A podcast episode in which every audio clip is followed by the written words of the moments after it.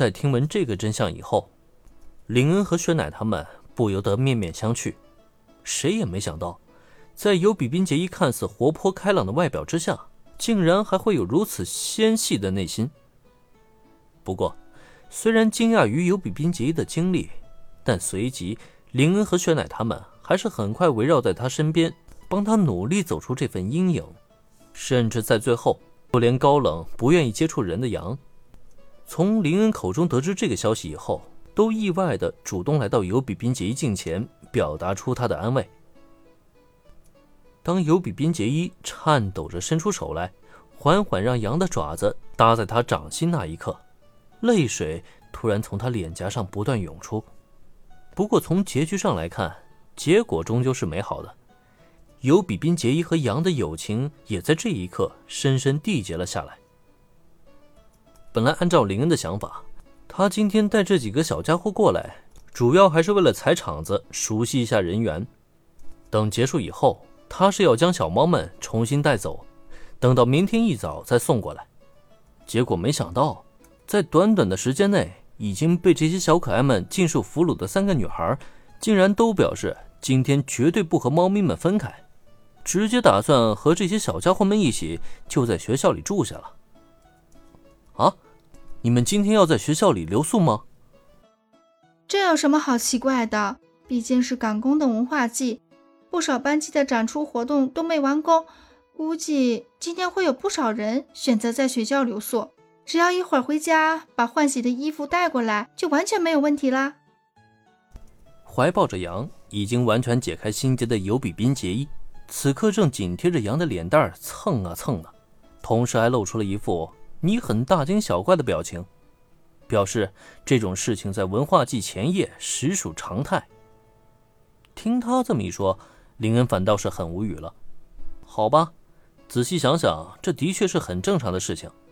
不过，如果真的是要因为赶工而在学校里留宿，那他可就亏大了呀。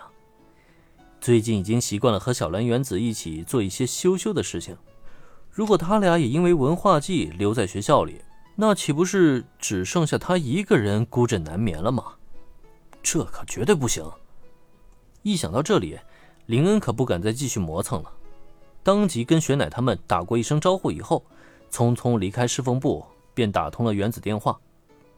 还好，原子的网球部那边工作量并不是很大，而且作为平日里难得一见的幽灵部员，他在与不在呢，其实也没太大区别。等挂断原子电话，再想拨通小兰电话的时候，林恩想了想，突然收回了自己的手机来。反正现在也没其他事儿，不如直接去空手道部那边看一看。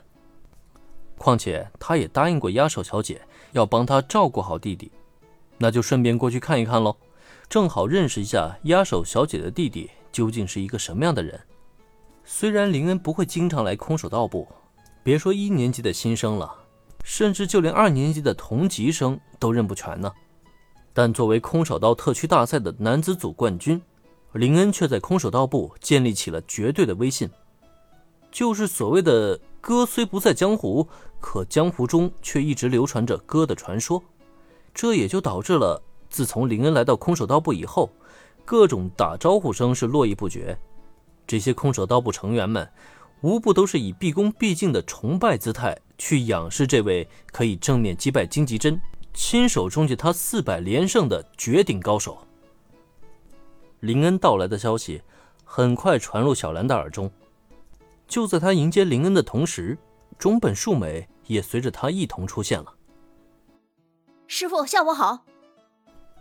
啊，该做的事情已经做完了，我就顺便过来看看你们。你们这边准备怎么样了？放心吧，师傅。已经准备妥当，除了最核心的成员之外，没有人知道我们的真正准备。在外人看来，我们就只是正常的社团转出而已。听闻林恩的询问，中本树美很是骄傲的一扬脖子。为了应对来自各大运动社团的突袭，他和小兰已经做足了准备。